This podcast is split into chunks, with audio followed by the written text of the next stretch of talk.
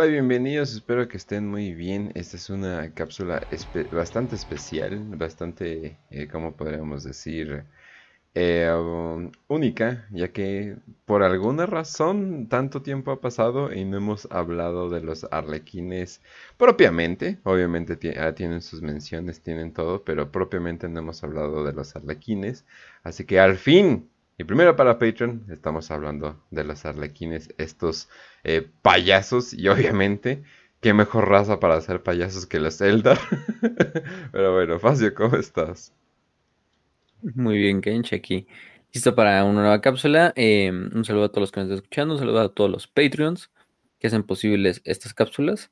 Eh, y sí, hoy vamos a hablar de los arlequines, los bailarines guerreros de la raza Eldar, estos seres que se regocijan en hacer un performance durante la batalla.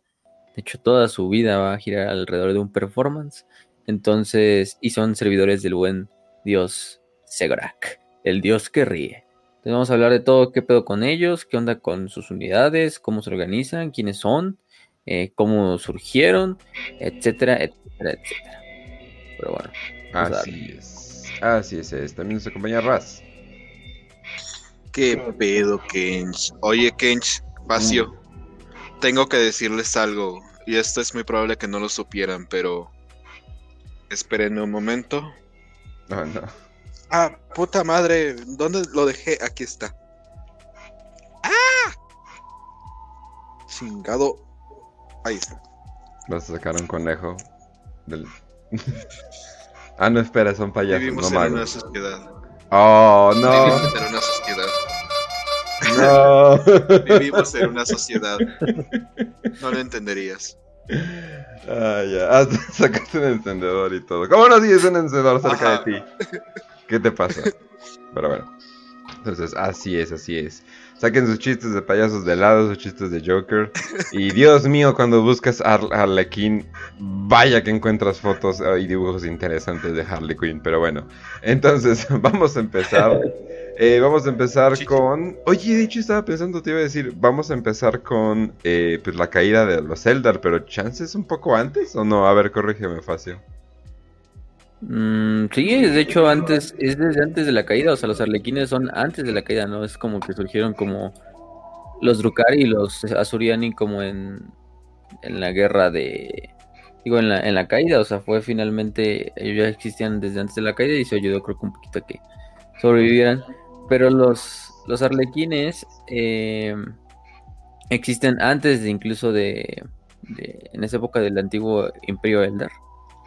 Eran prácticamente lo que hacían eran eh, danzantes, bailarines, que cuando estaba todo este pinche eh, osorgías hedonísticas que hacían los Eldar y todo su imperio estaba yendo a la verga. y cagadamente era la época donde los Eldar estaban lo más alto. Sí, y en lo alto. Los arlequines eran güeyes que iban como que entre los mundos, entre las naves Eldar. Y lo que hacían era, pues era como un circo, o sea, eran como un circo, estos circos, ¿cómo se dice? Circos móviles y circos, estos pinches circos que andan por ahí. Ajá, esos circos. Sí, los circos en realidad todos son móviles por concepto. Entonces, bueno, es un circo. El chiste que iban y, básicamente se, burlaban como en sujeta. Sus naves tienen un nombre especial. ¿Cómo se llaman las naves de los arlequines? Eh... Sí, sí, sí, sí. Este. Mm, ya sé cuáles dices. Son las. Déjame ver. Ay, cabrón, no, no, no quiero comprar nada Mercado Pago. Eh... espera, espera. Si tienen un nombre. Las sus máscaras eh, masks o, como, o, como, se llamen. Así es como se... Bueno, eh, las máscaras es como se llaman los, los grupos de cirqueros, pero eso es como un término viejito. Eh, o sea, básicamente, bueno, de hecho hasta máscaras no es como que la corrección, bueno, la correcta pronunciación, pero pues no hay una, no hay una directa. Y eran más que nada estos eh, grupos de cirqueros no gitanos, porque hay que, hay que aclararlo, que vivían del circo. Y pues obviamente esas razas ya se, ya se extinguieron completamente ahorita. Sí, curioso los que. Los gitanos siguen vivos, ¿no? No, no, no, o sea, no, los gitanos siguen vivos y cada vez. sí, sí. sí, sí, eso sí, cada vez de que te vayan a estafar o, quieras. O hayas, haya, ¿cómo se llama? Ferias locales, ahí están. Pero las máscaras en sí ya, ya, ya valieron verga. O sea, es que eran no gitanos. O sea, los gitanos eran otro pedo aparte. Ah, Sí, de hecho, pues, curiosamente, las, este, las, los grupos colectivos de arlequines en Warhammer 40.000 se llaman máscaras, o Ujú. mascaradas, como le quieran decir.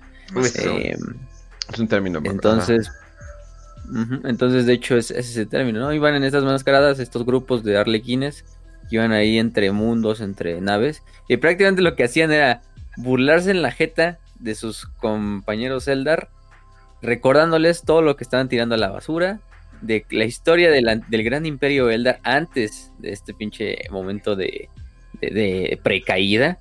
Y prácticamente eso, o sea, iban haciendo estos performances mágicos, nos utilizaban los poderes psíquicos, donde utilizaba la danza, donde utilizaba la, la- todo este desmadre, para mostrar episodios de la historia Eldar, para mostrar episodios de esto, y de una forma como tal, hacer que recordaran o se mantuviera viva la historia de Eldar, por otra parte, no mames. recordarles lo que decían y por otra parte, pues, como si fueran pinche chaneros, pero estos güeyes sí cogían. Güey, Porque no el- mames. ¿Te das cuenta de lo mamón que es combinar una escuela con un prostíbulo, güey? Ándale. Es un super cabaret que- que te enseña historia, Mm. güey. No mames, qué chido. Sí, iban haciendo este Drag Story Hours and- y entre todo el pinche, en todo el Imperio Eldar. A huevo, güey.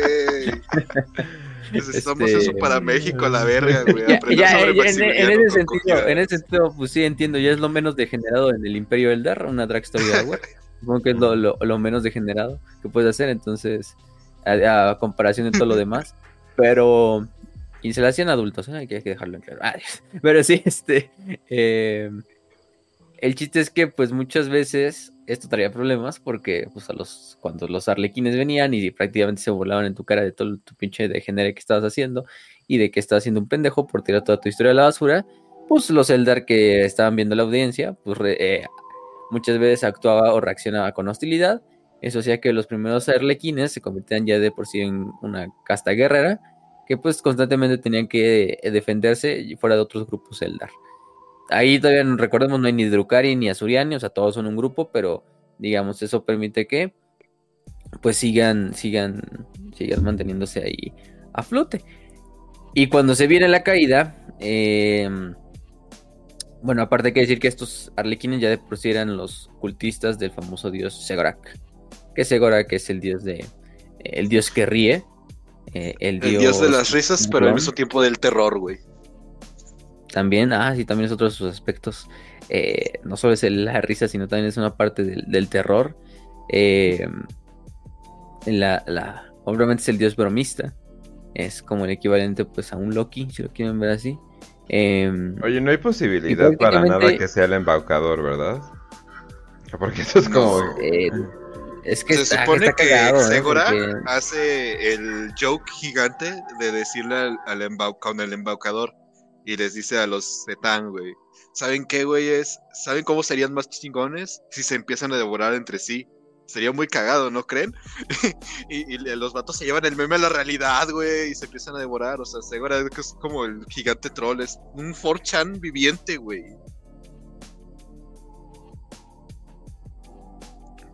Qué bonito es Segorak. Que sí tienen como. Bueno, es, como un dios equivalente, pero al mismo tiempo no, ¿no? O sea, es que los Eldar de sus propios héroes son como que otra cosa. Sí. O sea, pero sí hay una diferencia. Sí hay una diferencia. Sí, no es como su dios Kane, ¿no? De que Kane no es Korn, ¿no? Pero, pero se parecen bastante. Ambos están gruñentes. Ambos son muy gruñones. O sea, el embaucador busca chingarte y por eso te trolea. Segura solamente busca reírse y por eso te trolea, güey. Mm. Está curiosita. Oye, no manches, o sea, básicamente los Eldar pueden hacer sus dioses del caos sin adorar el caos. A base de cogidas todo se puede, Kench. A base de cogidas todo se puede. También se supone que Segorak, pues, a final de cuentas, que tal dicen el primer, el primer, el primer tonto, el gran bufón, el primer bufón, el gran arlequín. Eh, una de sus grandes partes de su historia es como que él castiga al, al, al orgulloso. sea Dios o sea mortal. Y creo que eso viene muy bien con pues, la caída de los Eldar, ¿no? Una raza orgullosa, una raza que no sabía. Decían, no, nosotros no estamos haciendo nada mal, nos vale verga, este todo.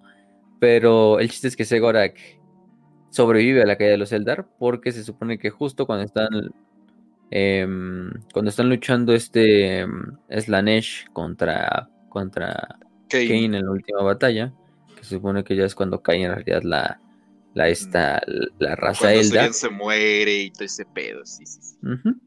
Bueno, que se los come el buen Slanesh a todos, excepto a Kane, que Kane logra resistir y prácticamente luchar, pero luego lo rompen en pedacitos porque pues Slanesh ya está tan poderoso de que se come a los demás dioses. Ahí alcanza Shegorak a escapar a la telaraña y eso hace que pues finalmente no sea destruido por Slanesh, ¿no? Este en, este, en, este, en este instante y eso hace que Segorak pues sea protegido por, por Slanesh y obviamente los seguidores de, de Segorak a él, a él, al estar él todavía vivo, pues sus almas digamos están protegidas a sí mismo de Slanesh porque si tu dios, que no es como los demás dioses Eldar, ¿no? Digamos, si Azurian, si Isha hubiera sobrevivido, los cultistas de Isha y de Azurian, bueno, de Azurian no, porque toda la raza Eldar sería de Azurian, pero, pero de Isha, ¿no? Vamos a ponerle a Isha. Pues en realidad sí, Isha, que Isha sigue viva, de hecho, pero está en el reino del caos, entonces pues, vale verga. Seguiría siendo el reducto hacia donde van las almas Eldar, ¿no? Pero pues está allá, entonces, pues valió pito. O Bol, ¿no? Bol, que también fue consumido por Slanesh, igual. Pero como Segoraxi sigue vivo y está en la telaraña, que es una zona que incluso está como tal protegida de la disformidad, por eso sus almas de los arlequines se van directamente por, con su dios, en, este caso. Excepto un, grupo de, de, arlequines del que vamos a hablar más adelante, que son los solitarios. Pero sí, de hecho, eso de que Segorak se confunda es con el setán conocido como el embaucador es algo que incluso en el lore te dejan como en claro, de que hay historias, de hecho, en la mitología Eldar, eh, donde se habla del dios que ríe y el abancador, y esto genera como una confusión. De hecho, en una de estas, el dios que ríe engaña a, como dijo Raz, a, este embaucador para que se coma a los demás Setán, y eso conduce un poco a la guerra civil entre los propios eh, Setans. Eh, Son las más grandes ideas de peda que he visto en la historia, güey. Vamos a comernos para tener toda la energía de los otros y producir un canibalismo. Y el y eso hace que, sí, eso que el embaucador, y eso hace que el embaucador convenzca luego al portador de la noche y al dragón del vacío para que hagan lo mismo. Y por eso esos tres güeyes prácticamente em, son los únicos setans que como tal no se vuelven inestables o locos después de la después de que los pinches necrones los desmadran porque pues fueron los tres primeros que como que empezaron a comerse las demás setans y entonces como que eso ayudó un poquito a que, a que hicieran, ¿no? Que son la, como la triple entente de los grandes setans, el embaucador, portador de la noche y el dragón. Este, pero, pero bueno. Em, ¿Y qué más? Este, eso sí lo tenemos claro. Entonces, pues de esa manera sobrevive Segorak y sobreviven entonces todos sus, los que son sus estos, sus, sus cultistas, que son los arlequines, que son estos performance que hacen estos performances y pues de esta manera se empiezan a esconder todos en la, telaraña. O sea, en chinga, cuando la caída se viene, los, los se retiran a la telaraña y prácticamente ahí sobreviven en su totalidad. ¿eh? No es como que los subían en algunos puntos astronave no alcanzan a, a, escapar rápidamente o como que los y algunos también se quedan perdidos ahí en, en, sus mundos y no alcanzan a llegar a la telaraña tampoco. Los prácticamente los arlequines y logran pues, llegar y todo, ¿no? Entonces, los arlequines pues se pensaron perdidos, por lo menos por las demás razas Eldars, hasta el 1933, cuando por fin reaparecen, porque después de siglos de aislamiento, reaparecen los estos, los, los arlequines. Reaparecen a través de lo que es la mascarada o la máscara de este de Midnight Sorrow, o también conocida como la máscara de, del dolor de medianoche, así le ponen en español, que es una de las compañías eh, eh, más famosillas de, Arlequines. Famosa porque eh, tiene una relación cercana con los Eldar Oscuros. Son enemigos acérrimos del caos, como en realidad todas las demás mascaradas. Y la mayor parte de los Eldars. Y son, son conocidos porque los World los ven ahí en las, en las, agujas altas de, de por ahí andan luego este, haciendo como tal performance ante los comorritos. Em, pero es lo, es lo interesante. Como Entonces, los viejos tiempos. sí, así de, miren pendejos, lo que perdieron por su pinche degenería y siguen haciéndolo, ¿no? Vale, vean. Ajá. Este. Y eso fue porque aparecieron en un mundo conocido como este Yadenuat, Yadenuat, que fue que está siendo invadido por el demonios Slaneshi durante una expedición de la de los mun- del mundo de astronave de Uldwe, eh, que habían ido a recuperar pues propiamente este este piedras de alma, piedras espirituales. eh, y pues son emboscados por esta, esta, esta fuerza demoníaca y son salvados por los arlequines que aparecen para, para salvar el día y se rescatar estas fuerzas de Ulwe. Entonces de ahí se empieza a pasar la, la, la voz de que, oye, los arlequines pues no, no se murieron. Yo pensamos que ya se habían murido estos pendejos, pero, pero aquí están. Aquí están, los vimos con sus propios ojos y nos vinieron a ayudar, ¿no? Entonces eso significa que, bueno, desde ahí entonces ya las mascaradas como tal arlequines empiezan a surgir, se empiezan a revelar completamente con sus primos, eh, Azuriani y sus primos Drukari, y pues prácticamente empiezan con su misión, ¿no? Primero que nada, su misión es seguir como esa historia o seguir esa historia que tenían durante la época precaída, que es la de hacer performances teatrales en la, de la historia de Eldar. Esto lo hacen tanto en, en, ¿cómo se llama? En Comorrak, en los mundos astronave, donde son bien recibidos en lo general. Sí, o sea, no hay, no hay, no hay conflictos hasta eso entre, entre estos güeyes. Unos, unos les dices que son unos pendejos y les vale madre. Y los otros les dices que son unos pendejos. Y, y dicen, no, sí, estuvimos bien pendejos. Así que sí, güey. Es Ya que ya no tienen otra al chile, entonces pues, Exacto. a- a- es lo- es lo cagado, este. em, entonces, pues, eso es lo, es lo interesante de que los arlequines van haciendo este. Otro de sus aspectos es em, servir a las demás fuerzas galácticas, en especial a las de sus primos, Azurian y Drukari, este, como una, como esta guerra secreta que llevan contra el caos, ¿no? Eso quiere decir que, a final de cuentas, ya para el 1941, 1942 más que nada, Incluso hay arlequines que están activamente ayudando a los Inari, también hay que incluir esa última facción. Eh, y de hecho, ya los Inari es un, un tutti frutti de Azuriani, Drukari, arlequines, lo que tú quieras, ¿no? En este, en este caso. Pero pues prácticamente sí, llevan su, su guerra secreta contra, contra Slanesh, contra los demonios de Slanesh y ayudan a las demás fuerzas, este, Eldar en especial, por ejemplo, para este evitar lo que es el Ranadandra o si se va a hacer el Ranadandra por lo menos atrasarlo o eh, triunfar en el Ranadandra ¿no? entonces es la, misión principal de los Arlequines Segura que es un dios muy misterioso nunca sabemos en realidad lo que quiere hacer y aparte otra de sus misiones es, ser guardianes de la famosa Biblioteca Negra ese es otro punto interesante la Biblioteca Negra, creo que ya lo hemos hablado en muchos episodios, que es el repositorio más grande de conocimiento de toda la galaxia. Es este. Es este lugar que, pues, prácticamente resguarda dentro de la telaraña todo el conocimiento galáctico, recopilado por los Eldars durante mucho tiempo. Donde Eh, quiere ir Ariman todo el tiempo y le falla. Sí, donde quiere ir Ariman, pues, pues valiéndole verga. Pero bueno, de hecho, Segora, que es el que lo, crea la, la Biblioteca Negra, ¿no? En realidad, casi todo el conocimiento dentro de la Biblioteca Negra habla del caos, que es un punto importante. Pero sí, Segorak, pues fue el que la reconstruyó, no la construyó más que nada. Este. Y se supone que, pues por ese entonces, sus seguidores, que son los estos. Los arlequines, pues son los encargados de mantenerla secreta, mantenerla protegida y evitar que cualquier que no esté permitido o que no sea un Eldar entre. O que sea alguien que incluso esté sancionado por el- los Eldar, ¿no? Así de que les den permiso. Por ejemplo, algunos, ¿no? Como Jack Draco, este, Bronislav Sheshbak. eh, ¿Cómo se llama la otra hermana? La, la hermana de batalla. Efra y Stern. ¿no? Stern también. eh, Son de los pocos no Eldars que han logrado entrar a la biblioteca. Y más que nada por permiso o porque los, los arlequines lo permitieron. O sea, en realidad es Mm. Más bien porque lo permitieron, si no, no, no hubieran pasado. Lo permito. Ariman. Ariman, pues este. Ha logrado poner un pie adentro, pero de que entrar, no. O sea, pues, ¿Puedo sí, pasar? No. ¿Puedo pasar? No. No. ¿Puedo pasar? No.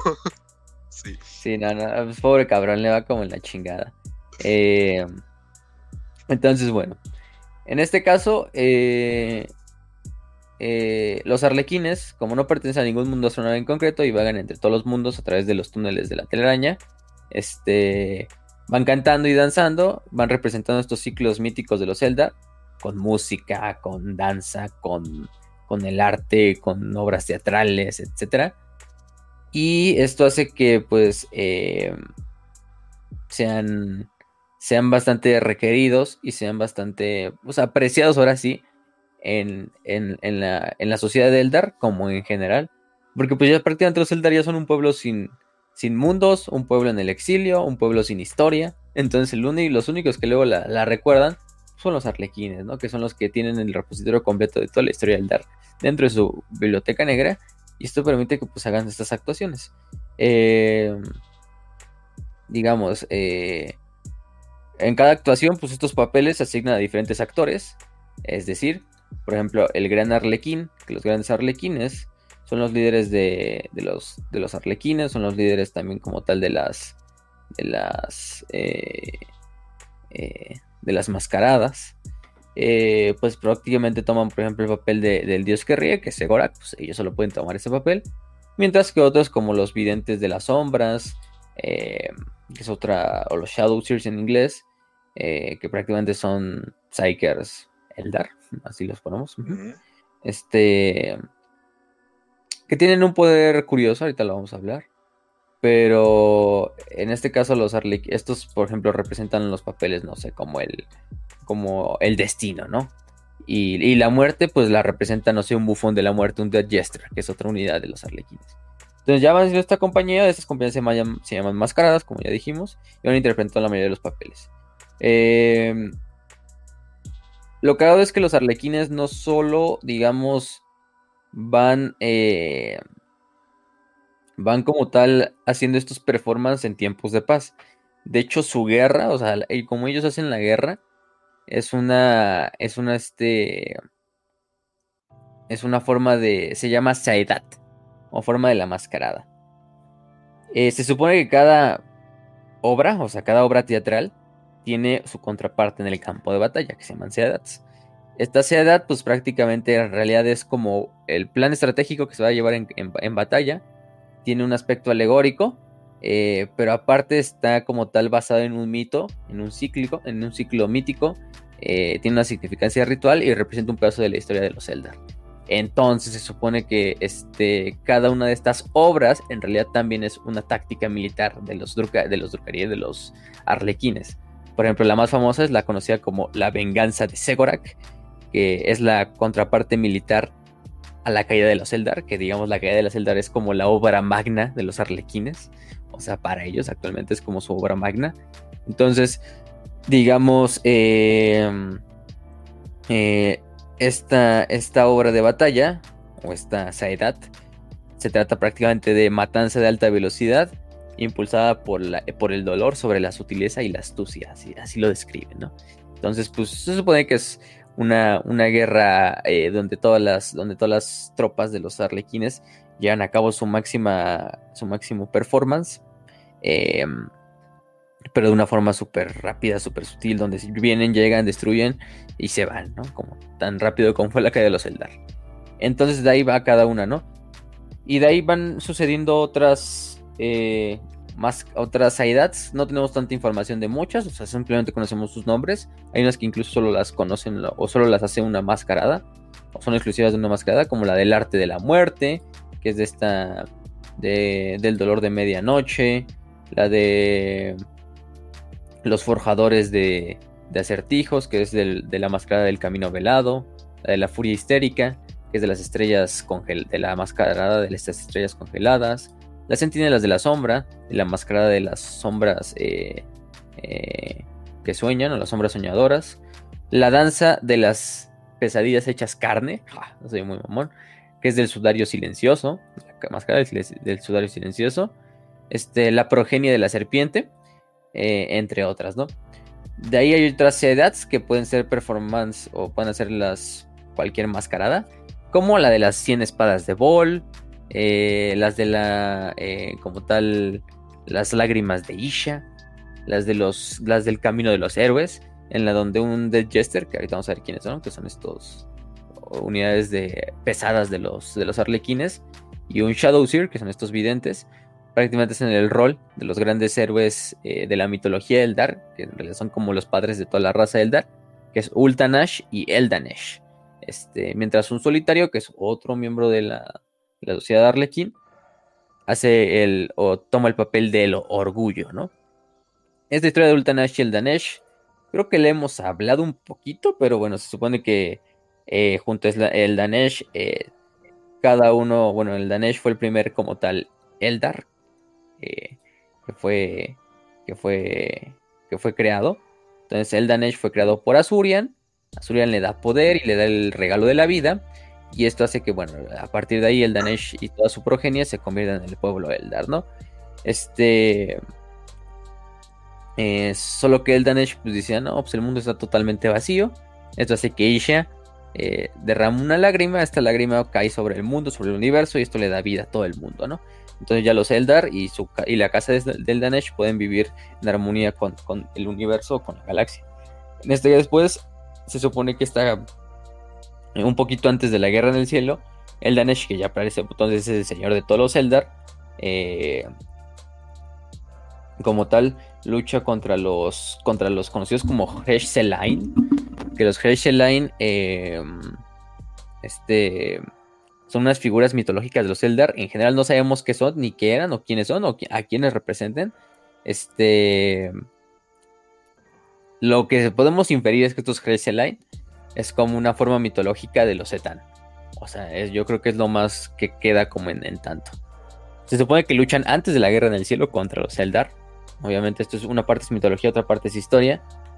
Pero se supone que, aunque los Eldar eran muy buenos guerreros y tenían grandes armas, los Hresheline tenían cientos de miles de guerreros, entonces esto hace que finalmente pues, los Hresheline tomen muchas ventajas durante la guerra. Pero bueno, ahí salía este Eldanesh con Ultanesh, que es el segundo más grande guerrero de los Eldar. Que Ultanesh pues también era de la casa de Eldanesh, porque pues, al final todos descendían de él.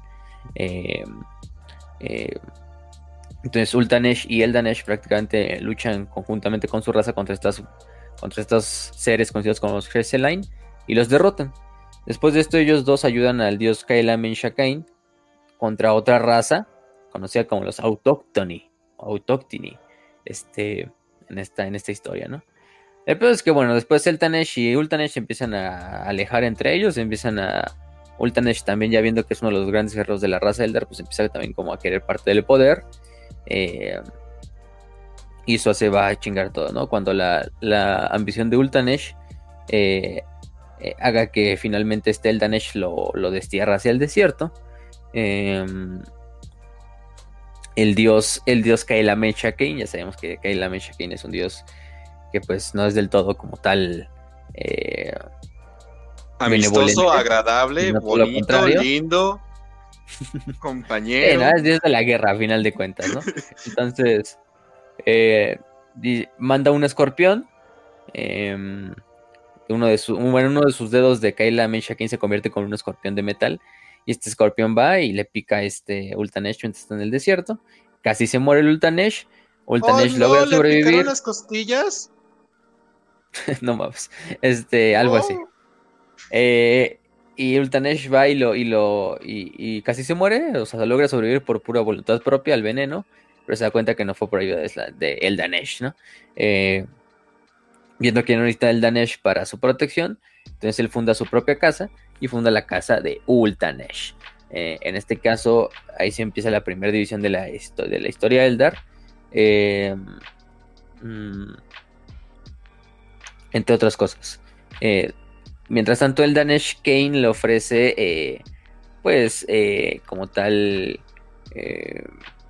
si, le, si le jura lealtad a él, le incluso le va a decir, este, prácticamente tú vas a trascender la vida mortal. O sea, sí, los Eldar ya de por sí son casi, casi inmortales, o no son prácticamente inmortales, pero aparte le dice, tú vas a ser prácticamente un dios a mi lado, ¿no? Un semidios. Entonces el Danesh le dice, no, a la verga, me vale verga tu, tu pinche futuro, Kane. Entonces esto hace que Kane agarre eh, una espada de Bol y mata al Danesh, ¿no?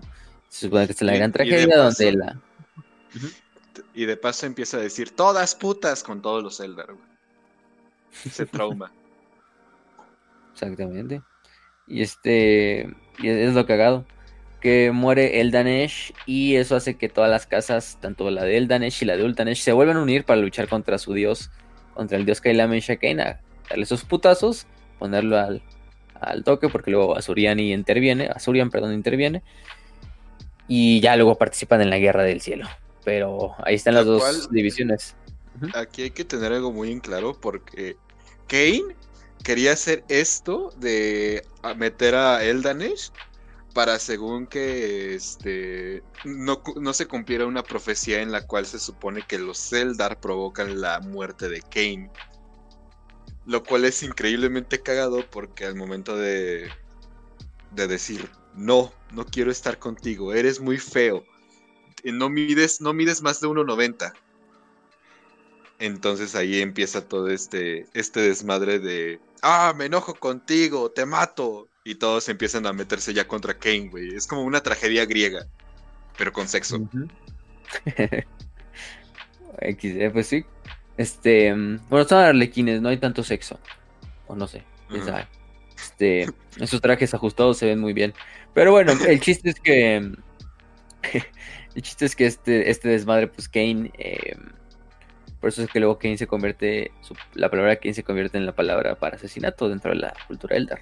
Porque es el que asesina al antiguo el- héroe Eldar, conocido como Eldanesh, ¿no? Eh, y ya después de ahí pasan otras cosas, ¿no?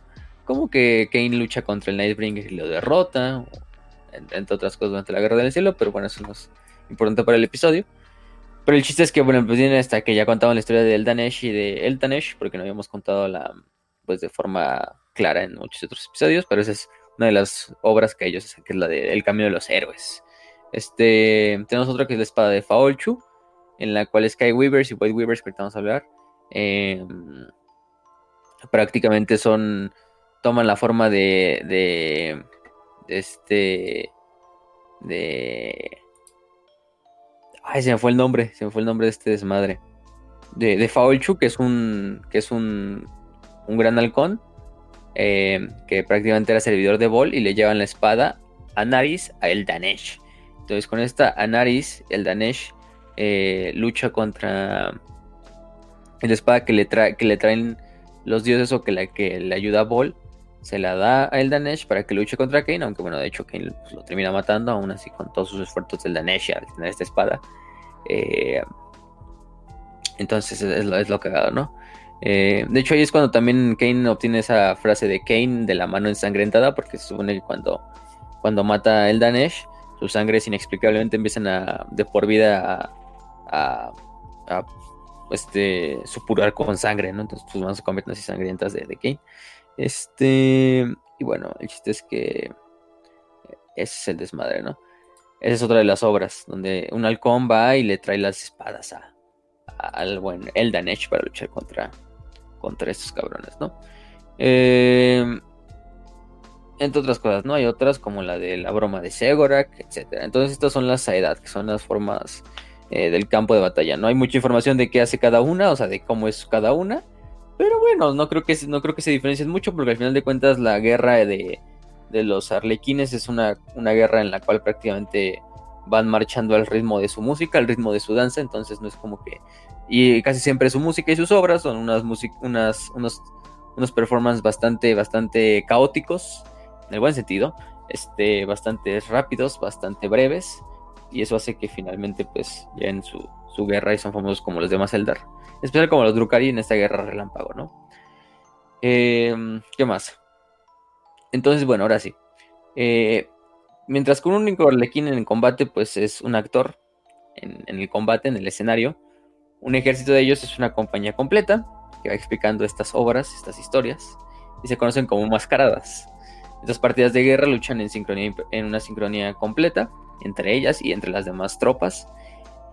Y aparte de eso, debajo de las mascaradas, que en realidad sería toda una unidad o toda una sociedad propiamente eh, Drucarie, este Arlequín, eh, tienen a su vez compañías de troopers o de tropas, ¿no? de tropas para fines prácticos. Este, también conocidas como Riletan. son el otro nombre de las, de las tropas de los arlequines. Que de hecho el nombre en general también de los arlequines, otro nombre por los cuales pueden encontrarlo en el idioma Eldar es Rilietan. Rilietan, mientras que las tropas son Riletan, sí, no, hay mucha, no sé, no es mucho desmadre, pero, pero bueno, el chiste es que son el, eso es lo cagado.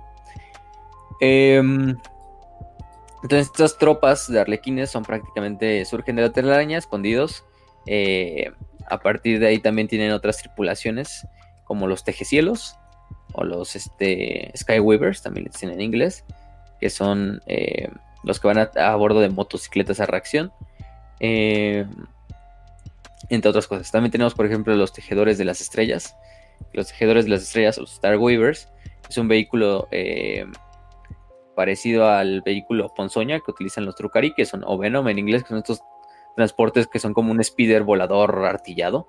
Eh, en este caso, para los, para los estos eh, eh, arlequines se llaman tejedores de estrellas. ¿Qué más? Este, y también el tejedores, los tejedores del vacío, que son otro, un tipo de, cañonera similar también. no hay mucha diferencia, no es que sea muy importante diferenciarlos entre estas cañoneras, pero para que los tengan en mente, ¿no? Como vehículos principales que utilizan los, los, arlequines. Entonces, eh, a su vez vamos a dividir lo que son prácticamente las, las fuerzas de las, de las tropas, o de las troops, como les dicen. que por lo general están compuestas, eh, si no mal recuerdo, de 4 a 11 actores y un maestro de la tropa, en este caso. Eh, entonces, bueno, ¿cómo se divide y cómo es la jerarquía de una, de una, esta, de una tropa? pues hasta arriba de todo tenemos a, lo que, a los conocidos como Atair. Entonces, Atair también, su otro nombre ya traducido son los las maestros de la tropa, o también los podemos conocer como avatares. Es otro de sus nombres, avatares, Atairs o maestros de la tropa, como les quieran decir. Este, más que comandantes, son los actores principales, los protagonistas de la, de la obra. Em, son escogidos por sus, por sus compañeros, por sus camaradas, para ser prácticamente líder de la obra hasta que otro sea elegido. De hecho, es digamos como que se van rotando entre ellos. O sea, una temporada, unas obras, uno de los arlequines de la tropa sirve como el, como el maestro de la tropa y luego se escoge a otro, ¿no? Ya digamos se van rotando los actores. Entonces, eh, ¿qué más? Eh, por lo general los vamos a ver con una, con una bandera en la espalda o con una, digamos, este, sí, con unos como pequeños bastones que llevan. Y estos bastones llevan lo que son las banderas de la máscara arlequina a la que, la que esta tropa pertenece. Este, eh, después de hecho de que acaban las batallas, se supone que esta bandera la dejan como en el, como en el este, en el campo de batalla, haciendo como una significancia de qué, cuál fue la, la, la, máscara que participó, ¿no? Así como en las pinches películas, o como el Joker, así de que deja una cartita, ¿no? Así de, oye, aquí estuvo el pinche asesino y deja ahí su, cartita. Así es lo mismo con los arlequines, dejan su bandera ahí de la, de la máscara. Que pues para muchos esa palabra que la van a entender, pero ahí es el, performance. De los Entonces, momentos eh, donde el narco mexicano y los arlequines se pueden parecer porque dejarían un cadáver con un, con un narcomanta al lado. narcomanta. Aquí en el caso de los arlequines dejan al buey embolsado, pero ahí le clavan una pinche, una banderita rosa ahí con una pinche máscara rara ahí.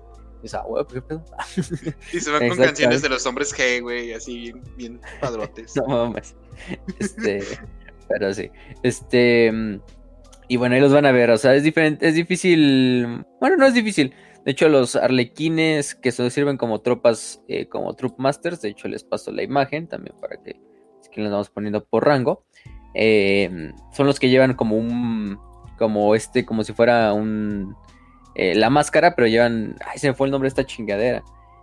Em, como si fuera este penacho punk, más o menos. Esta como si fuera un pinche casco así de. o incluso de, comandante romano. Así horizontal.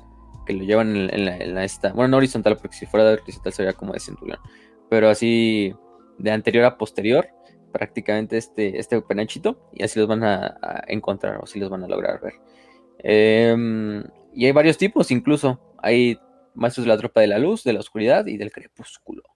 Este, cada uno tiene una diferente forma de hacer la guerra en general.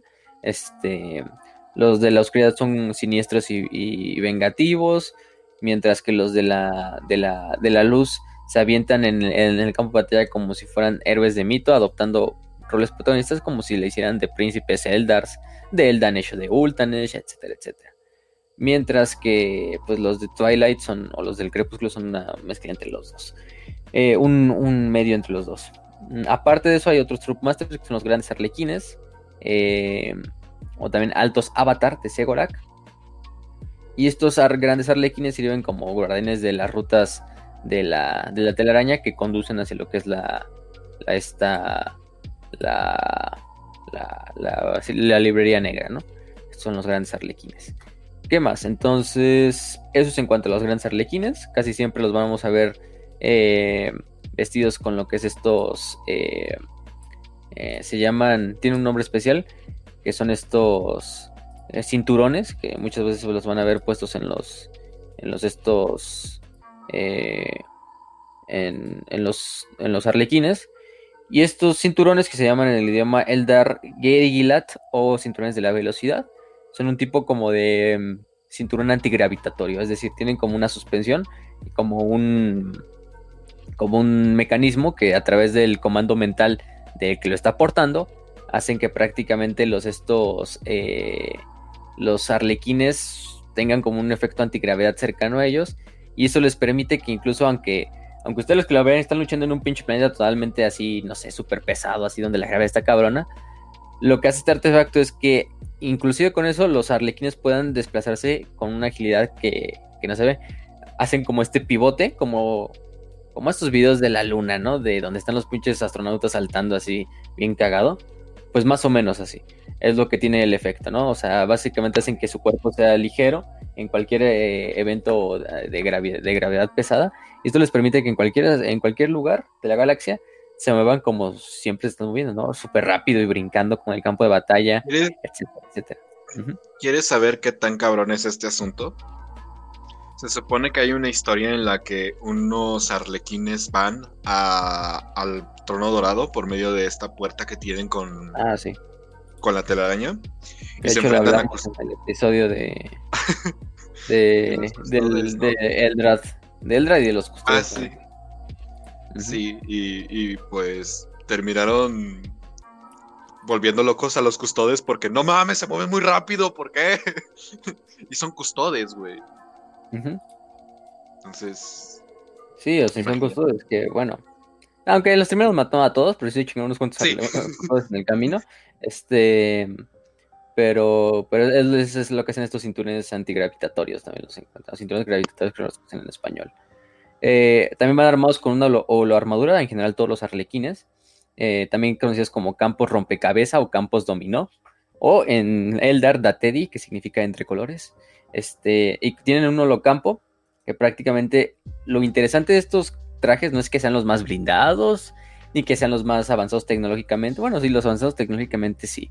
Porque tiene un holocampo. ¿Y qué es este holocampo? El holocampo o la holopantalla eh, prácticamente lo que hacen es generar como una distorsión visual alrededor del, eh, portador. Entonces prácticamente rompen la silueta del individuo cuando éste se mueve.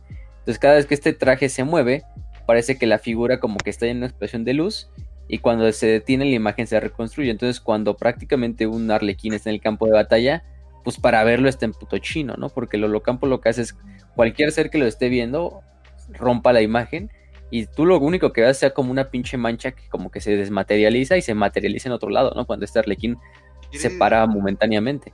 Entonces, de hecho, justamente una de esas es utilizada en, el tráiler de El Dawn of War 2. Ah, no sé si han visto. Ajá, eh, cuando no me acuerdo, creo que es este un ah, qué unidad era. El sí, las estas arañas, ¿no? Se llaman las Ajá. Las arañas de la de la, de Justamente va corriendo. Ajá, y pues al momento de correr le intentan disparar con un megavolter, pero pues como se, que se desaparece, ¿no? Ajá. Ajá. Y aparece en otro lado, sí. Ah, entonces el marín le dispara a todos lados para darle, pero pues no termina valiendo ver, terminan matando al marín espacial. Entonces, imagínate, es eso más o menos. sí, es una tecnología parecida. Utilizan la misma tecnología, o sea, bueno, el, que utilizan en el trailer de Dawn of War no es un como tal Holosuite, es otro tipo de de holopantalla que utilizan los Azuriani para sus tropas, pero es el mismo concepto, es la misma mamada, entonces hacen prácticamente lo mismo. Entonces es una armadura que, sí, ya dijimos, no es la más blindada ni siquiera, pero pues con ese efecto de que prácticamente rompe el campo visual del enemigo, pues ¿para qué quieres otra cosa, no? Entonces, bueno, este... Hay una frase, si quieres aplicarla, que, que, dijo una vez Mike Tyson, refiriéndose cuando iba a pelear contra un, este... No me acuerdo si era Mohamed Ali o Mike Tyson, creo que sí era Mike Tyson. Eh, cuando iba a pelear contra un güey que tenía un chingo de knockouts, pero era pegaba muy fuerte, pero muy era muy lento en el, en el ring. Ah, y, y, dijo, Mohamed, ¿verdad? Sí. Él quizás sea muy... Mike Tyson es el que habla como un niño de 12 años. no, no, no, no. Sigue siendo un muy buen luchador, pero Mohamed es el cariño. sí, sí, sí. Entonces, quizás sea muy quizás sea muy fuerte, pero no puede pegarle a algo que no le puede dar. Entonces, es eso, Exactamente. Ese es el mismo concepto con los arlequines. No le puedes dar algo que pues no ves, ¿no? Entonces, pues, a menos que se pare y no va a estar parado por muchos segundos. Entonces, eh, eso es lo interesante de los arlequines.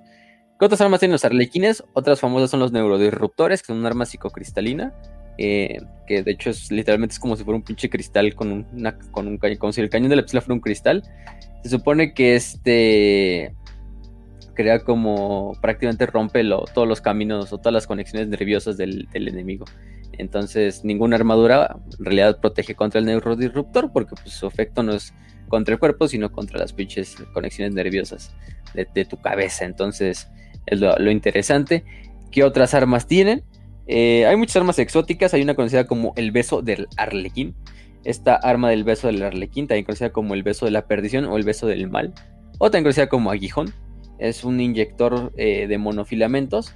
Eh, los monofilamentos es prácticamente como si fuera un como si fuera un polímero, sí, algo así como un polímero que es líquido, pero cuando se dispara prácticamente lo que hacen es generar como una nube de estos este, este polímero que al endurecerse prácticamente se vuelve súper filoso y esto permite que cualquier pendejada que esté enfrente de él pues se corte en ese momento, ¿no? Em, entre ellos eh, hay algunos famosos como el Arlequín, el beso del Arlequín y otro que también es el abrazo del Arlequín, que es parecido al Death Spinner que utilizan las, las estas, eh, ¿cómo se llaman estas? Las arañas de la disformidad, de las que justo hablábamos. De hecho, si ven en esa parte, cuando la, el, el, el, marino puede dispararle a lo que es el, el, a, la, araña, y la araña se pone como arriba de la piedra y le dispara como estas chingaderas, así como parecen como si fuera pinche telaraña, como si fuera un gu. En realidad es este, es esta misma monofilamento.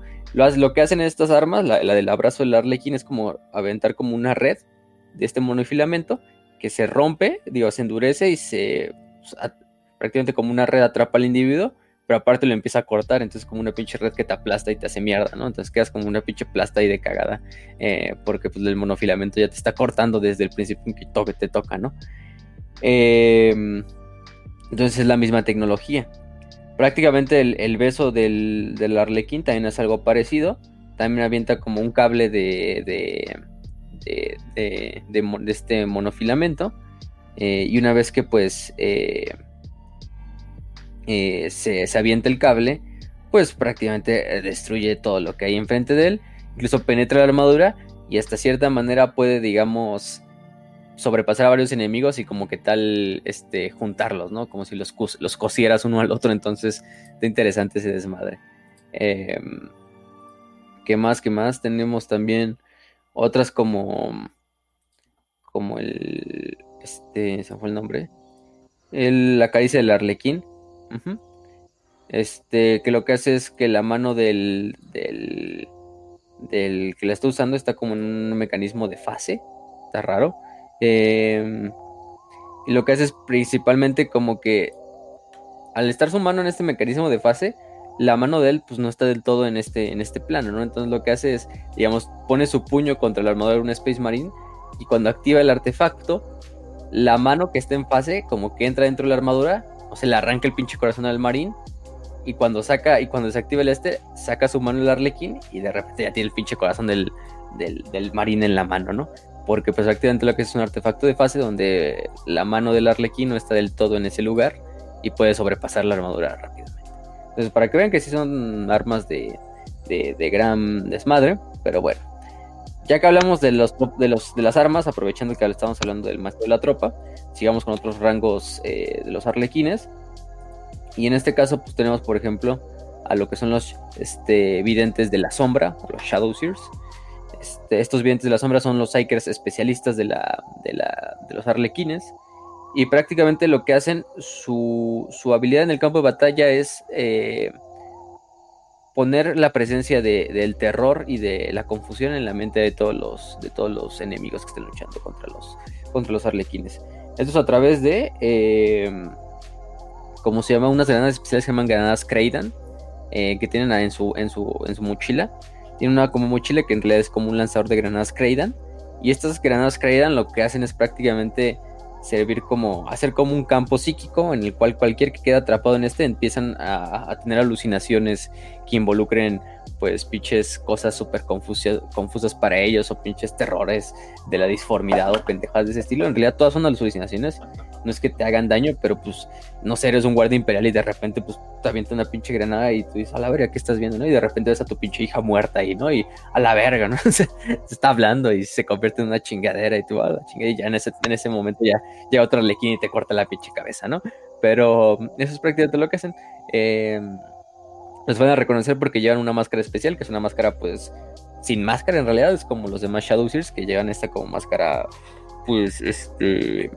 Eh, simplemente es un, casco, un visor negro, completamente negro, que le tapa todos los rasgos, los rasgos este, eh, de, la cara al, al Shadowseer, o a la Shadowseer, Este, es prácticamente lo que hacen.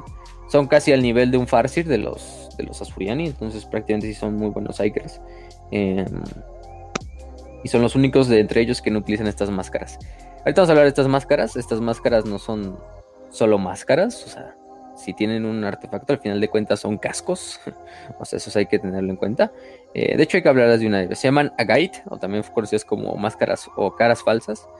Y estas máscaras, pues sí, en realidad son cascos. Cascos como los que utilizan los Space Marines, por ejemplo.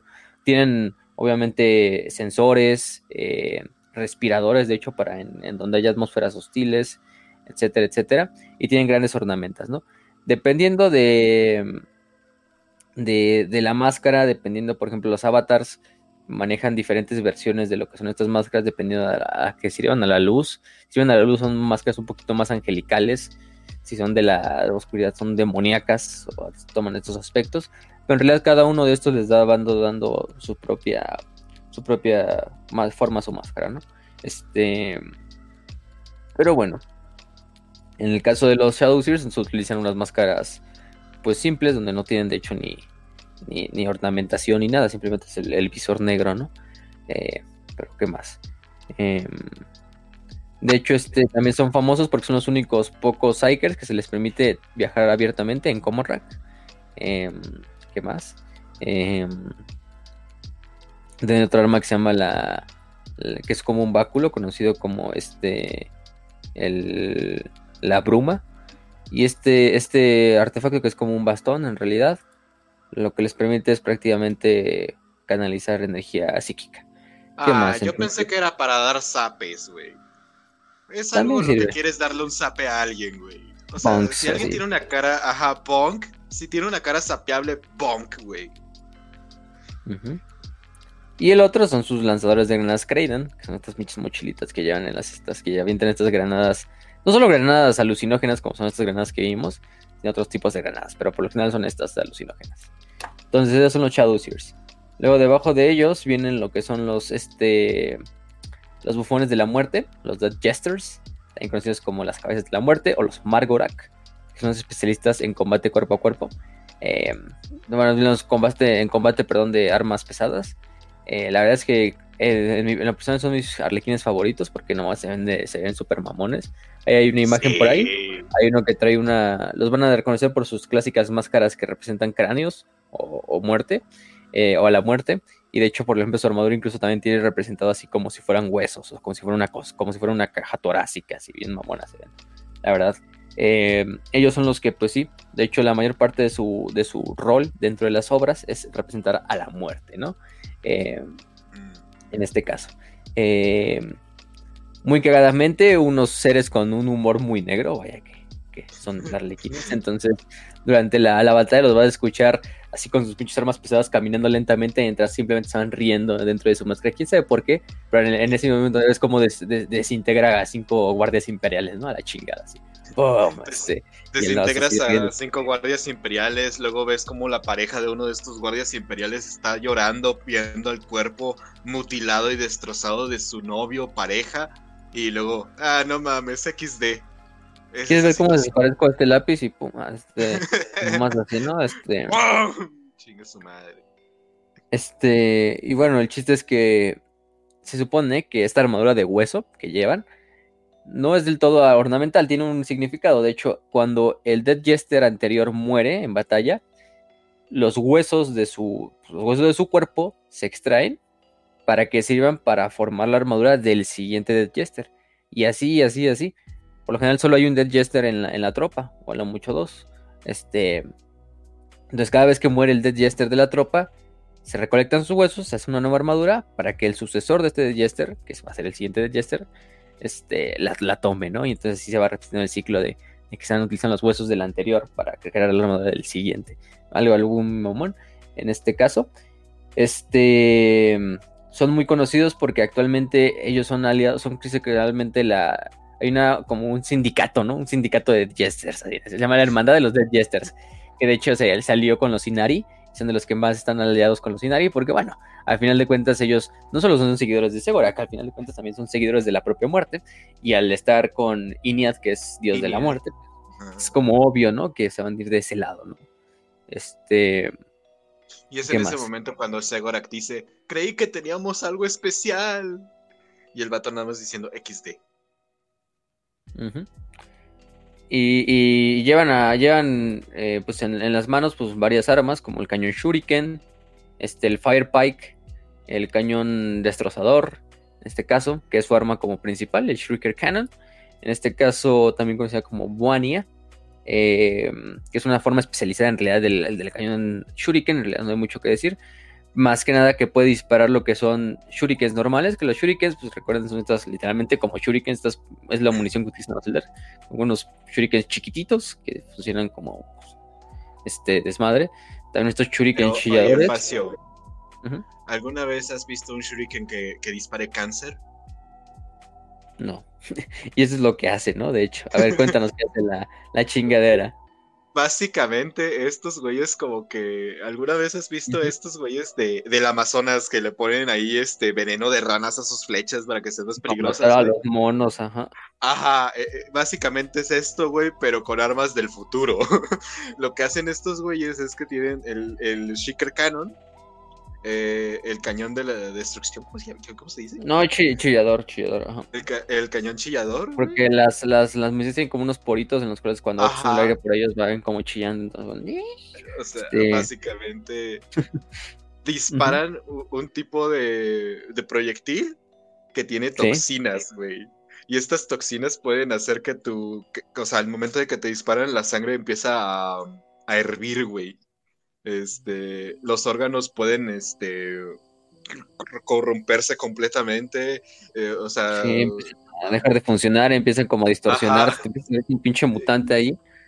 Ajá. Y al final todo, y al final, y eso es lo que les causa más, más risa a estos vatos, güey, es que cuando termina todo ese proceso de dolor y, y sufrimiento, explotas. Sí, explotas, explotas. a la verga. Pero así como mil pedacitos, güey. ¿Sí? A la verga.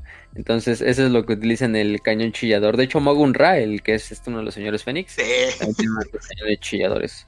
Este, pero, pero es, es, lo que causa prácticamente esa arma, que es su arma más famosa de los Dead Jesters, conocidos, conocidos como Margorak. Que después tenemos, después de ellos tenemos a los Troopers, que son las tropas en general, son los Riletan, que son el mayor número de arlequines guerreros. Eh, prácticamente son la, el, el, grueso de la compañía de, de estas tropas. Eh, y ya, también al igual que los, los, los maestros de la tropa, escogen un camino, ¿no? ya sea el de la luz, el de la oscuridad o el del crepúsculo. De hecho, los podemos identificar a cada uno de estos dependiendo de qué, camino escojan. Porque el de la luz se les identifica con un. con lo que es un prisma. Este, prácticamente, o más bien que es un triangulito. Es el triangulito. Este.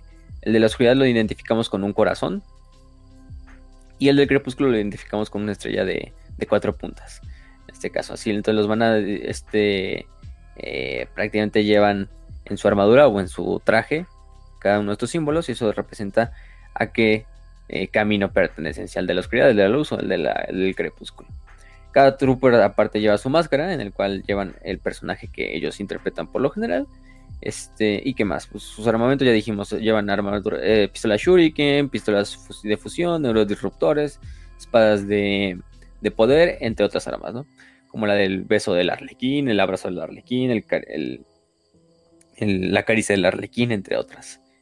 Em, aparte de ellos, hay otros dentro de sus dentro de estas tropas hay una subdivisión que son conocidos como los virtuosos.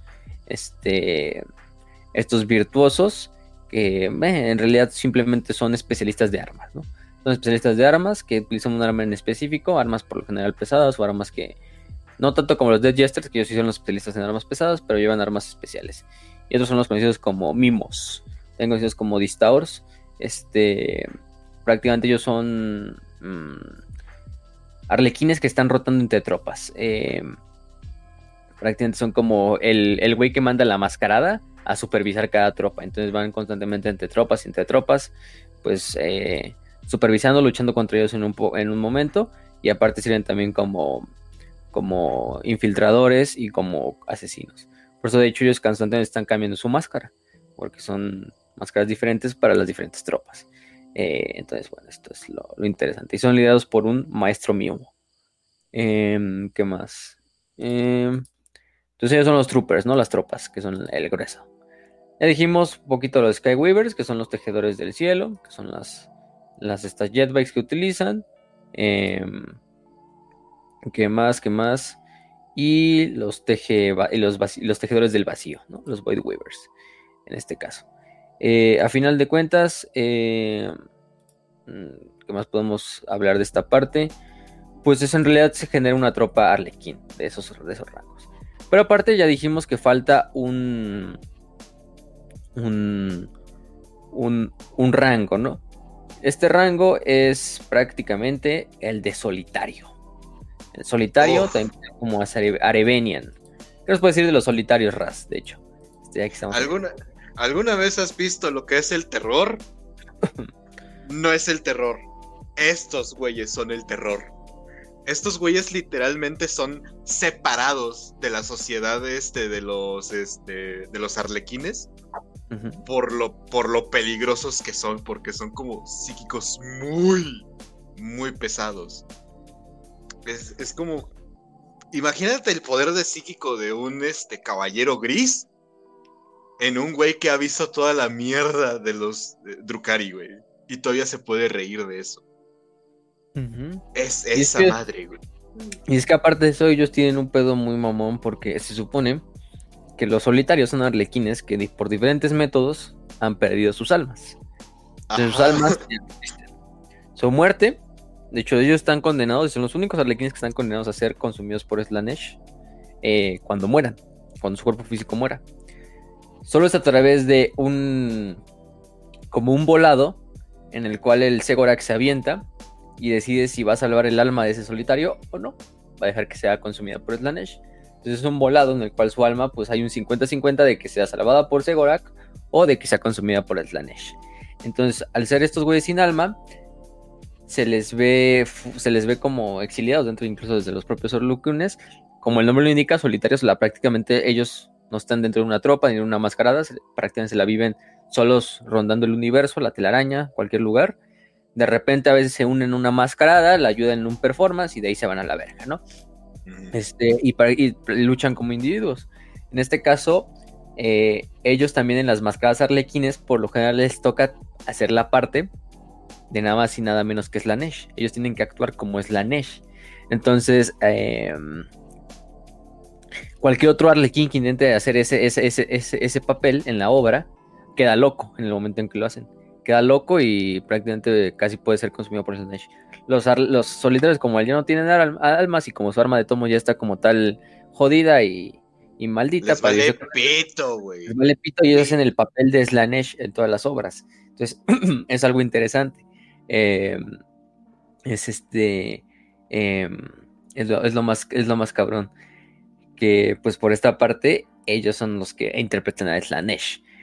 Eh, y sí, yo creo que son de los mejores guerreros que jamás han existido en todos los, este, en todos los arlequines, porque son güeyes que están solos, no tienen otra tropa, prácticamente se tienen que valer por sí mismos, y eso hace que prácticamente sean de, y no tienen nada que perder, ¿no? Yo no tengo alma, entonces de todos modos, mi vida está en, los, en, en, las manos de Segorak, si me muero hoy, pues habrá un 50 de que me lleve con él, o un 50 de que me lleve la verga, ¿no? entonces se dice que incluso un solitario es igual de poderoso que toda una tropa completa de arlequines, ¿no? Sí, te digo. Y, o sea, los propios arlequines, a pesar de que los hacen a un lado, porque pues saben que estos güeyes ya están súper condenados, pero les tienen un respeto inmenso. O sea, los, los aprecian mucho por lo que hacen. Y, y no me acuerdo, güey, recuérdame si, es, así, güey. El arlequín que aparece en, esta serie de Warhammer Plus. Ah, ya la de. Mm, sí, ya sé cuál es la, de. Ajá. The Exodite. The Exodite. Ese es de esos, ¿no? O sea, según yo sí. Sí, creo que el que lo va y lo recluta, o no sé. Ajá, Tenía cuernitos, ¿no? Tenía cuernitos. Ajá. Si tenía cuernitos y es una, un solitario, porque los solitarios los vamos a ver casi siempre porque su máscara trae cuernos. Representando de hecho a Slanesh, es lo cagado. Entonces los van a ver con esta máscara con cuernos, em, con dos cuernos como de demonio y con una capucha arriba. Bueno, no siempre llevan la capucha, pero prácticamente es con eso. Entonces, no me recuerdo si es un solitario. En los solitarios a veces, no, no es que sirvan como los güeyes que reclutan para los arlequines, pero eh, sí a veces también son como enviados para este Se puede em, De hecho, son los luego los que los envían como para buscar a Eldar, que son prometedores y que pueden sobrevivir a todo lo que significa ser un arlequín para que se cometan arlequines. Entonces, eso, es interesante. Se supone que cualquier que toque o incluso se dirija accidentalmente a un solitario, se le maldecirá. Este, y es mejor que se suicide en ese mismo momento. De hecho, ni hablan, ni, ellos ni no hablan, ni se les habla durante la batalla. De hecho, iban a ver a los arlequines y de repente va a llegar un solitario y los arlequines van a actuar como si ni siquiera estuviera el solitario ahí, simplemente le haciendo su parte en la obra. Pero una vez se acaba la batalla, se va y nadie le, nadie le dice nada, ¿no? En este caso. Este, y como no tienen almas, los poderes psíquicos no tienen efecto sobre ellos, entonces prácticamente son lo que ah. conocemos como arias, este, como null psíquicos dentro de la raza Eldar, porque no tienen alma, al igual que los parias. entonces eso ayuda a que pues prácticamente sean pues grandes güeyes inmunes prácticamente a todo designio de la disformidad. Eh, es, lo, es lo más interesante. Y es eh, por eso que luego son tan poderosos, güey, porque no le puedes pegar con disformidad y estos güeyes terminan siendo increíblemente rápidos para pegarles en físico. Está muy cabrón darles. y, pues y pues ellos son los que prácticamente también ayudan a... Ellos son de los únicos Eldar que se les permite eh, entrar libremente, entrar y salir libremente de la librería negra. No a todos incluso a los propios arlequines les deja entrar. Los arlequines son los guardianes, eso quiere decir que todos pueden entrar. Pero los, los solitarios sí pueden entrar cuando se les hinchen los huevos. Algunos famosos, pues tenemos a la Tranquil, al espectro de, la desesperación. En este caso, la Tranquil, que alguna vez fue gran arlequín de la marca de los, de los tejedores de, sombras. Em, entre otras cosas. Luego se convierte en un solitario. Eh, participa en una batalla contra los imperiales en, en, un mundo imperial. Em, y mientras tanto, el espectro de la desesperación, que es otro que es famoso porque durante la noticia eterna, él fue el que este, estaba cercano al gobernador Silas Gorodrain, un gobernador imperial, que se quedó atrapado en el sistema de Nikos debido a que pues, no había viaje disorbe. Entonces, eh, eh, prácticamente se la pasó este espectro de la desesperación persiguiéndolo, acabando con regimientos enteros de la Guardia Imperial, así como si nada. Y eh, ahí es donde en Nico Secundus el gobernador envía a un, un asesino Eversor a que haga este duelo contra el solitario, ¿no? El solitario logra, eh, el solitario, bueno, el solitario es bastante mal herido por el Eversor, este, em, entonces lo que hace el solitario es atraer a lo que es el Eversor, y sabemos que los Eversor van completamente como si fueran berserkers, no saben distinguir entre enemigo y amigo, y lo lleva al cuarto del gobernador, entonces en el cuarto del gobernador explota toda la verga, el asesino, y mata tanto al asesino como el solitario como el gobernador. Entonces, este, al final de cuentas, el, el buen espectro sí logra su cometido, pero, pero así pinche Eversor ahí haciendo. Uy, XD. O sea, un solitario está cabrón, pero también un Eversor está cabrón. Ajá. en ese sentido. Al final de cuentas son hasta seres parecidos, ¿no? Pero bueno, entonces son los famosos solitarios que se permanecen afuera de las, de las, de las mascaradas y de las tropas arlequines. ¿Qué más? Eh, Utilizan, sí, ya dijimos, la telaraña eh, para viajar entre, los, entre las estas, entre las, entre la galaxia. Eh, también conocen algunos pasos o caminos dentro de la telaraña que ni siquiera los Azuriani ni los Drukari conocen. Pero es que de repente aparecen en los mundos de astronave como si nada. De repente está una pinche sesión ahí informativa de los Azuriani en su mundo astronave. Y de repente a salir los putos arlequines así del, de una piedra, ¿no? A la verga, ¿no? Dices, pues ahí, quién sabe cómo salieron, pero, pero ahí están. Eh, ¿Qué más? En cuanto a su reclutamiento, ningún Eldar, hay que tenerlo en claro, ningún Eldar es nacido como un arlequín. Todos los arlequines que son y han sido son reclutados de todos los demás miembros de la sociedad de Eldar. Sean miembros Azuriani, sean Drukari, sean Exoditas. Todos, todos estos Eldars vienen a partir de uno de estos miembros. Entonces ningún Eldar como tal es un arlequín desde que nace, ¿no? O sea, se les recluta como tal ninguno nace siendo arlequín, pero ninguno está exento de ser un arlequín. Y todos mueren siendo arlequines, ¿eh? eso sí, ya una vez que tomas el cargo de arlequín no lo puedes dejar. Eso hay que tener también en claro. No hay, no hay forma de dejarlo hasta que pues, finalmente mueras. Em, y pues sí, se les recluta, se les recluta generalmente por una máscara, por una, por lo que es el solitario, los solitarios, que prácticamente van, los reclutan, los desaparecen como tal, se desvanecen eh, y a la siguiente, pues se les ponen algunas. Eh, este. O reclutas también por maestros de la tropa. Eh, y los siguen hacia la, telaraña. Entonces. no se sabe como tal cuáles son todos los, los, métodos que tienen que lograr estos, estos Eldars escogidos para ser arlequines. Pero bueno, en el momento en que son elegidos ya como arlequines, todo lazo que tengan con amigos, familia, propósito en sus, en sus mundos o en sus planetas anteriores se borra para siempre, dejan de ser un miembro de esa sociedad de Eldar y pasan a ser miembros de la sociedad Arlequín, ¿no? Cualquier rastro de identidad, incluso sus nombres, son borrados de la existencia. De ahí se unen ya sea a la luz, al crepúsculo o a las tropas de la oscuridad. Y toman un nuevo rol como parte de una tropa, eh, ya sea como actor. Bueno, sé como un actor, ¿no? Este Em, eh, como tal, pues eh, se les pone, ¿no? ¿Y qué más? Em, se unen también a lo que como tal em, es en, en, vez de los caminos que tienen los demás Eldars, que son estos caminos de, ah, el camino del guerrero, el camino del, del soñador, del vidente, etcétera, pues ellos se van a poner hacia un tipo de, de actor o un tipo de papel. Algunos pueden ser como el príncipe del sol, el Shaimesh, el envenenador, la bruja de la telaraña, que en realidad también representan cada uno de estos las tres sendas que pueden escoger, la de la luz, la del crepúsculo, la de la oscuridad. Y de esta manera pues ya se van a dirigir de por vida a ese camino, a ese path, en este caso, ¿no? Eh, eso se conoce como el Teidil, que es el proceso de convertirse en su verdadero ser. Eh, y bueno, de esta manera logra eh, suceder, ¿no? Y toman la máscara de Arlequín y se convierten ya en un miembro de una mascarada y de los Arlequines, ¿no? Entonces, en este caso. ¿Qué más? ¿Qué más? Ya dijimos que la danza, dijimos, bueno, lo hablamos en la Saedad, que el más famoso es la, venganza de, de, Segorak, que es la contraparte de la caída de los Eldars. Esta caída de los Eldars se conoce como la danza, esta es la obra como tal, el performance este, esta danza, que es el más grande de todos los trabajos arlequines, prácticamente nos recuenta toda la caída de los Eldar desde el principio hasta el estado actual de los Eldar. Este es, este, es actuada. Eh, solo se realiza en raras ocasiones, ya que se necesita un solitario, que la, mayor parte de la obra se mantiene alejado del resto de los arlequines y desempeña el papel de Slanesh.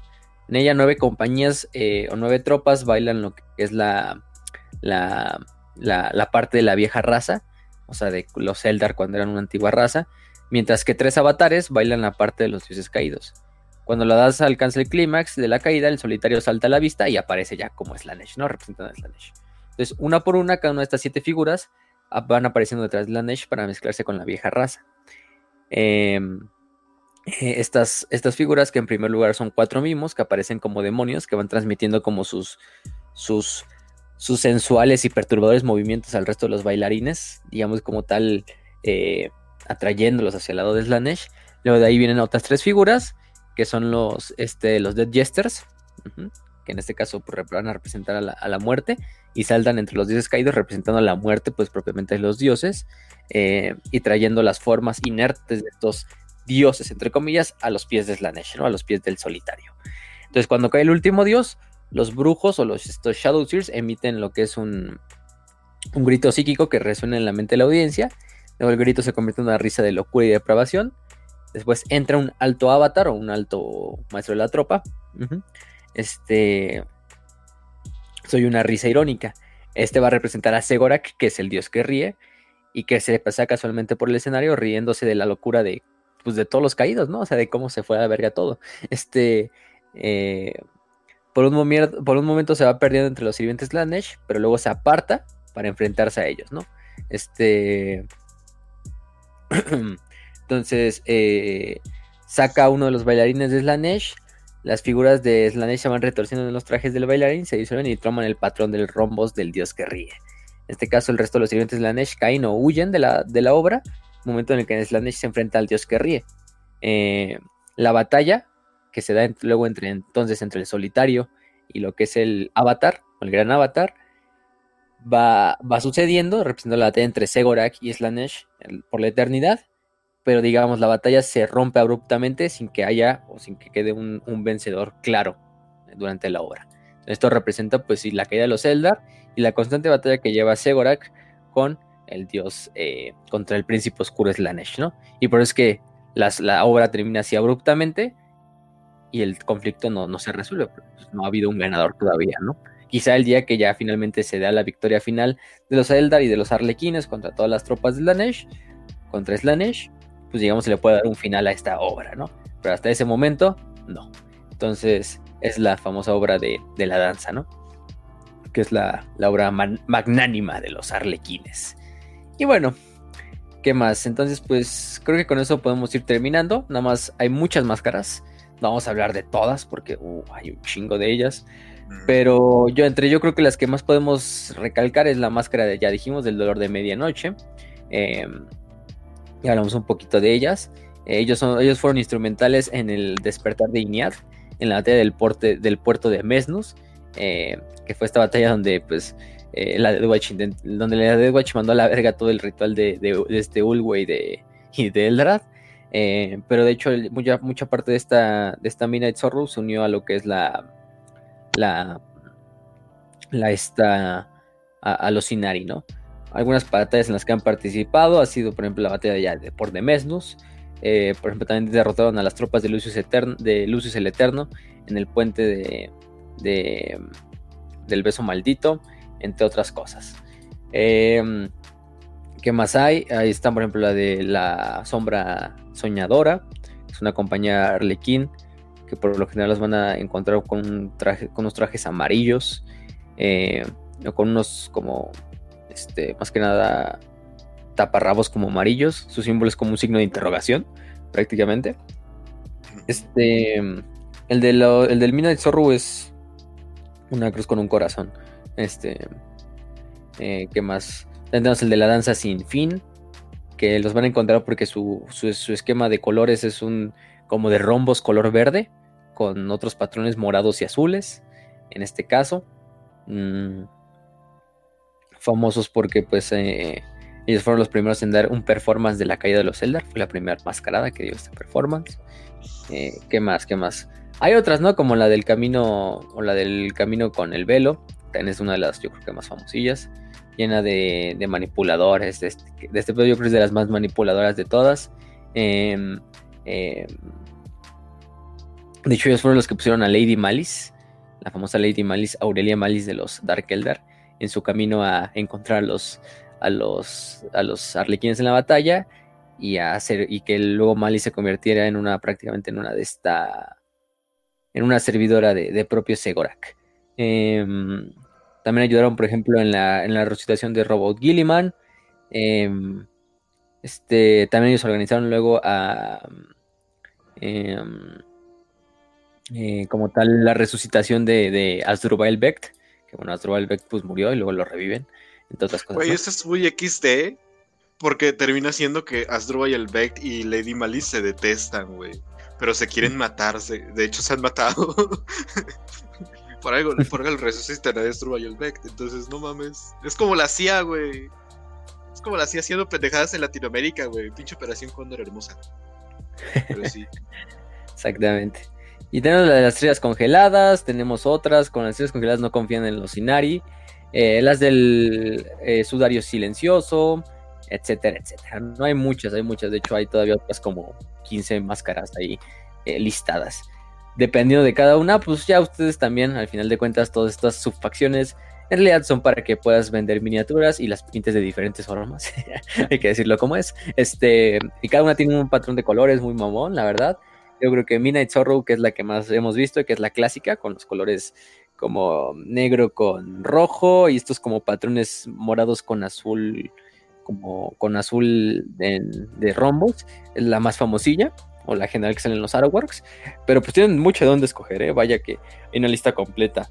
La pueden buscar en la wiki, en el lexicanum de todas las máscaras, de sus patrones de colores, de sus símbolos, por si quieren algún día hacerse un ejército de arlequines, que digamos eh, es un ejército más viable que otros ejércitos. O sea, de un ejército de arlequines, pues sí puedes hacerlo. Y más que nada sirven como tropas de auxiliares a otros, otros Eldars. O incluso como buenos kill teams. Como kill teams sirven muy, muy, muy bien, ¿eh? Porque vaya que los, los arlequines sí le hacen muy bien de, de kill teams. Al final de cuentas, casi, casi toda su concepción de sus tropas son kill teams. 4 a 11 guerreros, ¿no? Entonces, creo que con eso podemos terminar. No sé si te quieren decir algo antes de terminar la cápsula. Bastante olvidados en el mundo del tabletop eh, en sí no han tenido mucho nuevas cosas. El problema es de que no tienen tantas unidades, entonces eh, o sería de plano inventarles nuevo lore para inventarles nuevas eh, figuras, o de plano rehacer las, las viejas figuras. Tanto por, de hecho es una facción medio popular en la impresión 3D porque las viejas figuras pues ya, ya no son tan fáciles de conseguir. Ajá. Sí, la verdad es que está. Y yo diría. Lo bueno es que no está tan olvidada como otras. O sea, los arlequines sí les han dado este. como tal.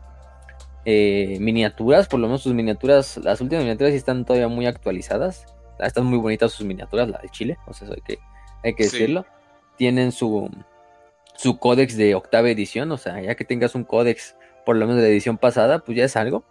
De hecho, tenía un ellos tienen un códex completo, ¿eh? no es como un suplemento de códex. Eso hay que tenerlo en cuenta, ¿eh? este, porque si es un ejército con, digamos, con todo, digamos, es una facción pequeña, entonces por lo general van a ser pocas unidades, a diferencia de otras, pero esas pocas unidades pues te sirven para lo que necesitas, ¿no? Y la verdad es que si son una facción que de hecho yo he visto en los últimos torneos y en general en torneos que he visto, pues quedan en buen lugar, ¿eh? O sea, son bastante competitivos. Em, son, por ese punto sí, sí he visto que, le compiten bien a otras facciones, ¿eh? y por lo general quedan eh, incluso en primeros lugares o incluso ganando. Eh, pero bueno, mm. no sé ya cómo está ahorita el competitivo, pero eso yo lo vi hace, un tiempo. Pero mm, obviamente los squads, ah, cierto, no. Ya los, ya los nerfearon, pero, este, pero, pero bueno, los Tau. Pero los arlequines sí la, la hacían bien, ¿eh? Los arlequines la hacían bien. Este, bueno, pero ya. Tiene su tiempo de rotos, ¿no? O sea, donde literalmente ¿eh? estaban rotos.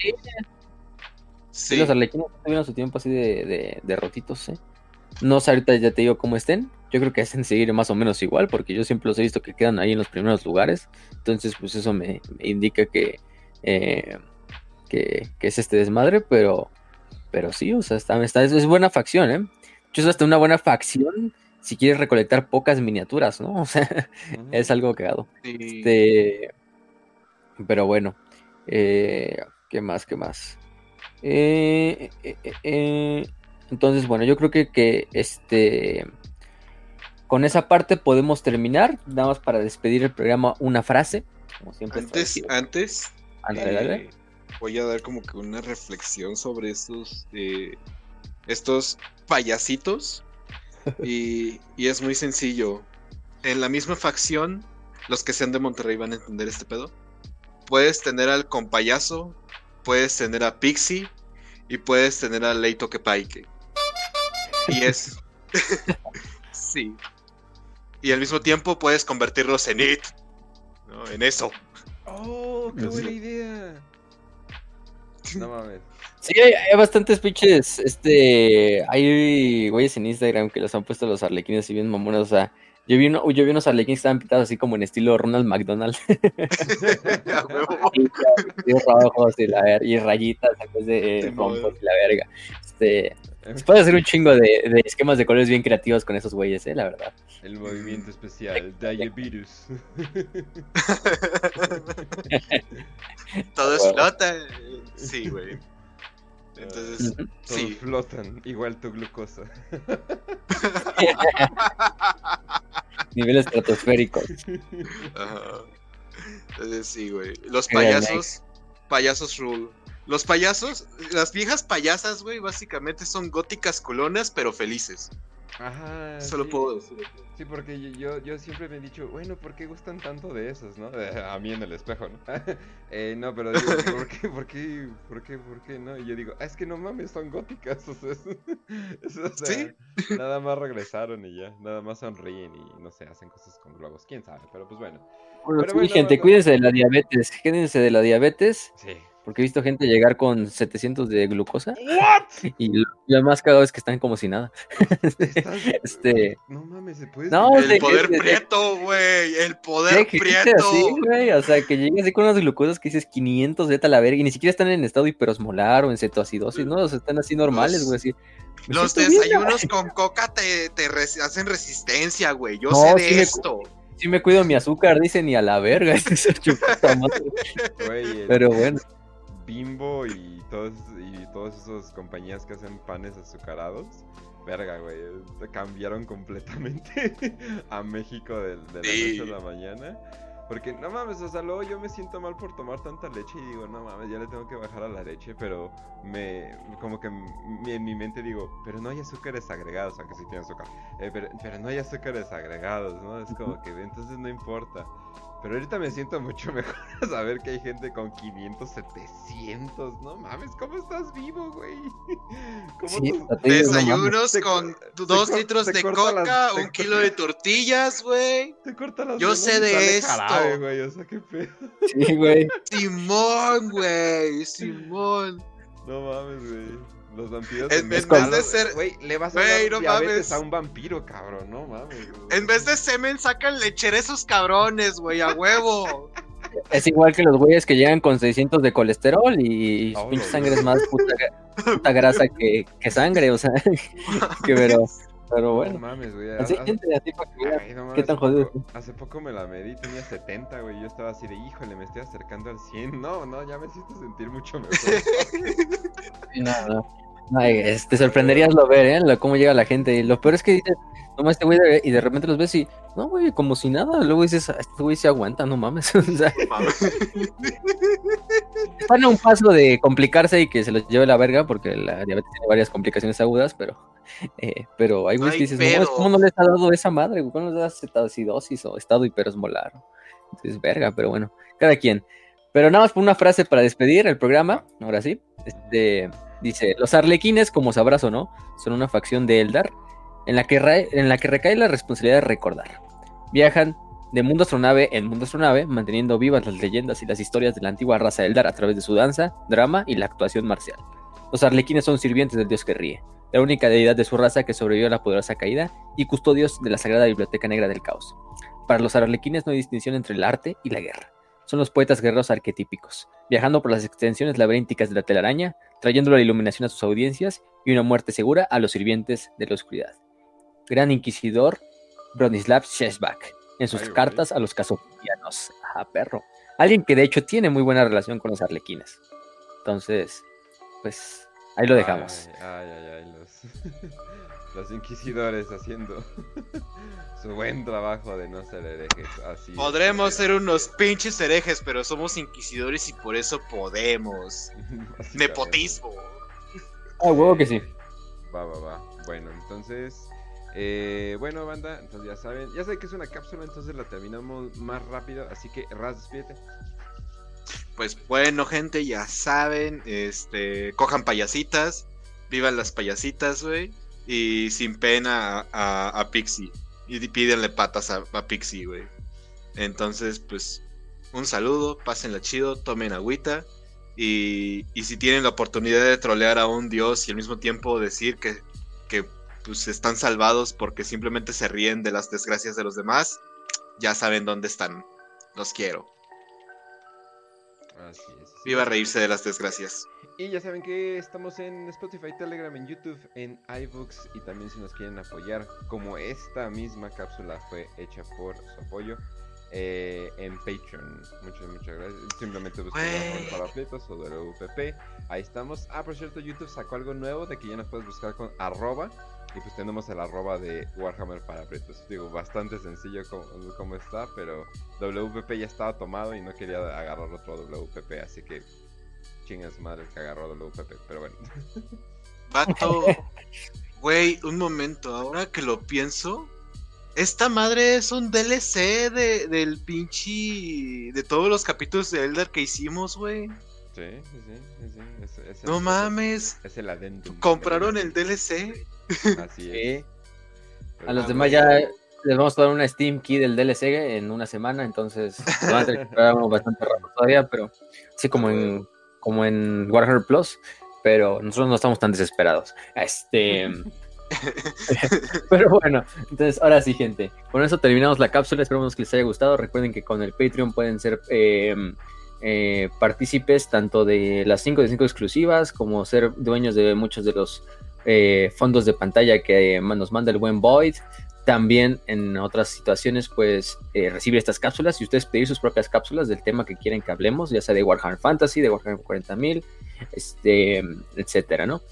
Eh, y pues creo que con eso es suficiente para decir que les deseamos un buen día en el día que nos estén escuchando, eh, ya sea cualquier día de la semana o entre semana o el fin de semana.